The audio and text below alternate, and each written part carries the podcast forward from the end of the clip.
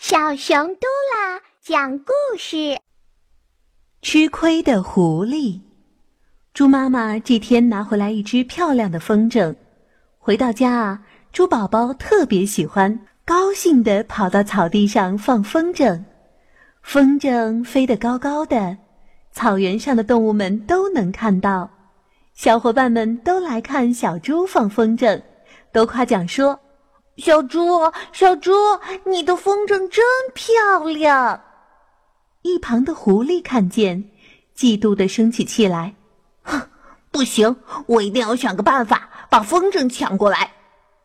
于是，狐狸去找了乌鸦，两个人商量着把风筝抢过来。第二天，小猪又出来放风筝。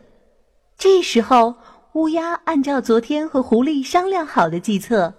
把小猪的风筝线啄断，风筝飞走了。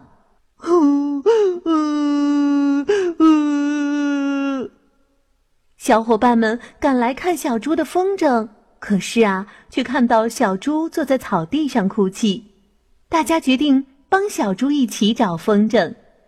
找着找着，在一棵大树上发现了风筝。小猪高兴的刚要去拿。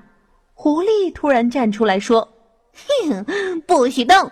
这棵树是我的，树上的风筝也是我的。”小猪委屈地说：“这、这、这、这、这明明是我的风筝，怎么会是你的呢？”狐狸狡辩地说：“哼，你们看看这棵树是不是被我家的栅栏围着？那就是我家的树，自然树上的东西也是我的了。”大家一看，大树啊，果然被狐狸家的栅栏围着，这可怎么办才好啊？小猪伤心的流下了眼泪。小动物们安慰小猪说：“咱们大家一起想办法。”大家突然想到一个办法。第三天一早，狐狸得意的伸个懒腰，推开大门。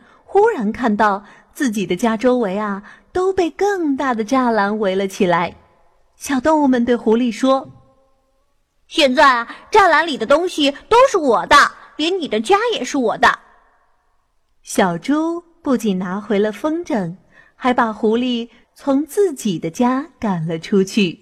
可悲的狐狸，聪明反被聪明误，反倒吃了大亏。